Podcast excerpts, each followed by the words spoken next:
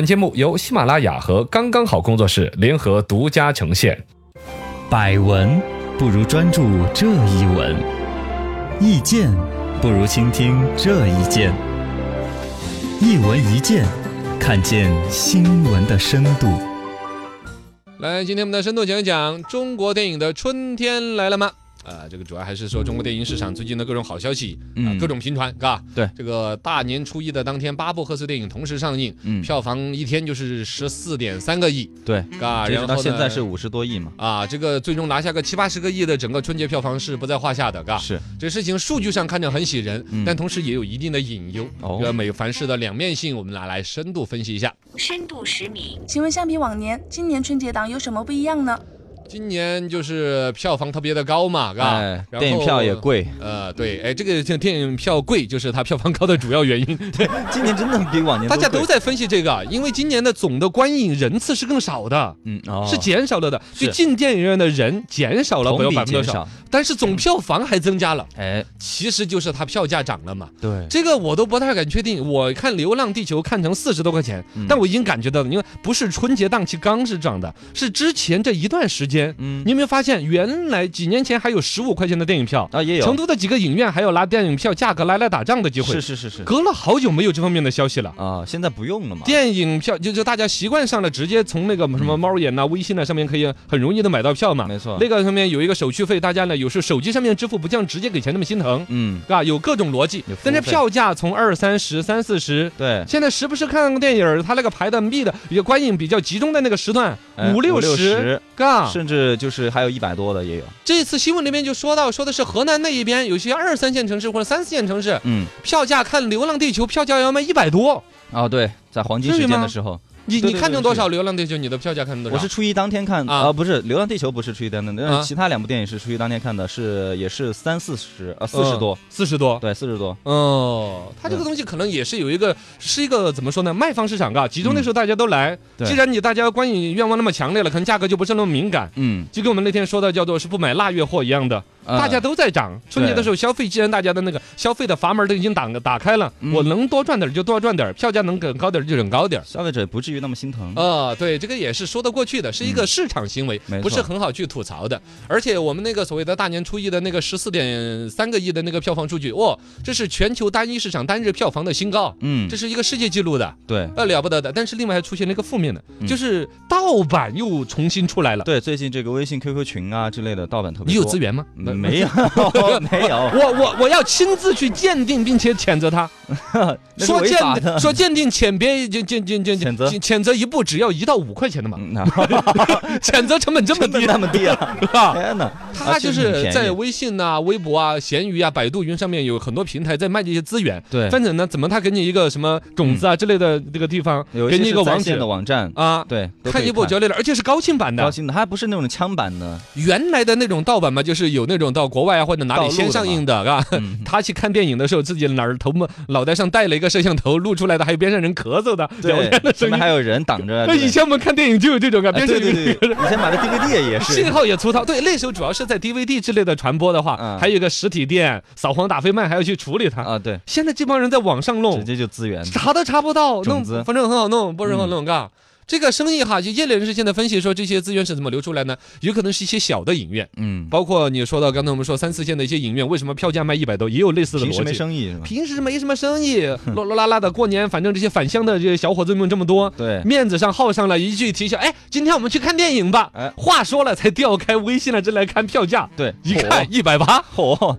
看电影吧。嗯啊，那肯定要看了，那个也要提劲 啊，那个人点开，哎呀，虎躯一震，那到底看不看呢？然后就说你请客，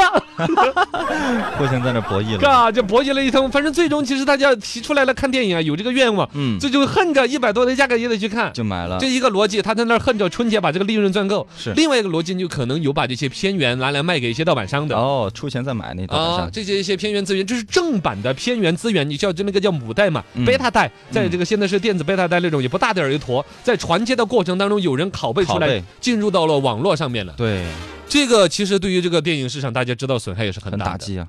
深度一百米。请问春节档电影可以代表中国电影吗？啊，这个可以代表，怎么问到这个呢？嘎，嗯肯定是代表不了的呀，因为春节档这个电影的话，它本身来说就是一个独特的一个品种，啊，嗯某种程度上，春节上的电影基本都应该归类叫贺岁片，对，嘎，对贺岁嘛，过年嘛，大家整的开开心心的这种嘛，嘎，嗯它是一个特定的喜庆温暖的那种节庆里边一种类型的一种电影。嗯你包括它不是那么喜庆的，弄到这儿来放，就会他被也毙会掉。他也会改变一些，比如说《流浪地球》，其实里面有一个情节，我啊给你你看过没有？我给你剧透是不不太看好。看过了，看了是吧但是还有听众没有看过，你说你像说啊哪个桥因为段里面面好像那个书里面有一些反叛军的一些角色。啊，啊你知道为什么那些的人在地面上要带枪啊这些的，嗯就是因为有这个原因，所以说他就因为春节档就把这些删了。我也很有这个想去看他原著的想法。嗯大概我也看到那个分析，就是原著里边其实把人性堕落的阴暗面。对，描写的很那个的，其实里边的包括主角之间的父子情深啊那些，嗯都是原著没有的。啊，所以说他就是为了把他跟那个团圆呐、春节档那贺岁种档吻合家欢的，的这种感觉。，对，把父子情甚至拔高到了有点儿异于常人的高度。哎，但其实，在那个末日时候，其实人性出现的是险恶，是的这是刘慈欣这个作家对于末世的一种，嗯就所谓人性的科幻的一，种表达和预测，对是吧对对对，这个扯远了，回来说这一年春节上的就不顺着这个走了，你说《廉政风云》票房就很惨淡 嘛？你你说大过年的谁来看你这玩意儿？廉政对吧？啊风廉政风一看最后肯定要枪毙几个 人，对呀，这东西是怎么很形成现实的东西是的吧感觉。春节档期现在已经是一个票房上的一个香饽饽，嗯，从最开始的那个所谓的什么西游降魔篇，啊再早一点的大兵小将，啊，对，就是真的把大年初一那一天拿来作为首映场，就把嗯市场全部市场全部重心砸在春节档期嘛。但之前不太好啊，之前大兵小将其实倒还将将就就的，嗯是吧？成龙到这演个的真嘛正好的话，应该就是二零一三年的那个西游降魔篇。呃周星驰，你觉得这个逻辑是为什么后边开始的？为什么呢可？能有个别作品的号召力，比如说《西游降魔》，嗯啊还有一个很大的原因是，越到后边汽车保有量越大，啊，。出门的人越来越恨，大年初一堵车的堵得越来越惨 也是大家基本把大年初一就已经变成了说留在家里边、啊乐乐呵呵的舒服一天，再说出不出门的事儿。对，然后选择然看后的就电影多市了场的人关注到了这一点，这个嗯需求，嗯并且放大了它，嘎。啊，这这个是电影市场呢跟整个时代的一种吻合吧，嘎。请问春节档这么火爆，是否说明中国电影的春天要来了呢？呃，这个就是我们开篇提的那个选项嘛，嘎。是其实这个不能够代表。总体来讲呢，比如说这个科幻电影，因为《流浪地球》迎来了一个春天，嗯，大家对于中国的科幻电影有信心有的。希望了，哦，这一次呢，其实更多的是因为吴京，你看他里面的一些演员，包括昨天不是有个听众吐槽嘛，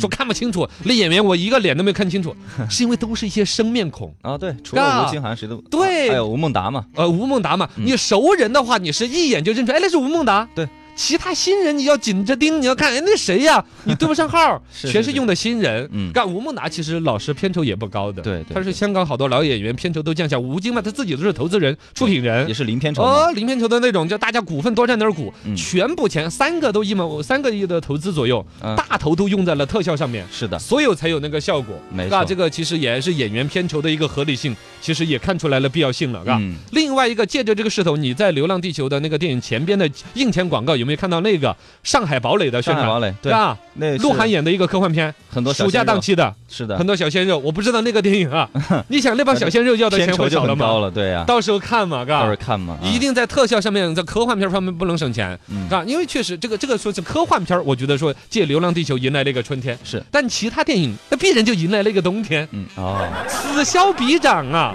电影市场的总体的票房，你不可能所有片片源都好，嗯，啊，你比如宫斗剧肯定就要热冷下来，对，要冷抗日神剧已经没有人在问津了，嗯不可能了，是不是嘛？嗯这个其他的评论，那再来说其他的，再说到像有一些严肃的电影、嗯，艺术片。文艺片，啊，这种就更没有市场了。其实怎么来讲呢？嘎，也就是说，电影档期里面呢，以春节的这种热闹祥和的这种名义，其实有点狭隘了人们对于电影的认知和期待。嗯，大家就觉得电影看个热闹了，高高兴兴就够了。但其实电影这个艺术是有更深层次的价值的，是的，反映人性啊，嗯引起思考啊，这些价值其实在被淡化。这不光是我们中国的电影，就好莱坞文化整个就是对让这个商业思考。片，商业片对，其实说到底了就是商业片和艺术片的一个嗯，争论，对，是不是马嘎？呃，这个东西呢，其实尤其在马太效应的这个推动下面，会让更多的电影资源，比如投资人、老板的钱，没老板就盯着那些大片，嗯这往这儿投，就更浅的电影会被更多的资金所关注，呃，宣传会用在上面，老百姓的审美会引导到上面，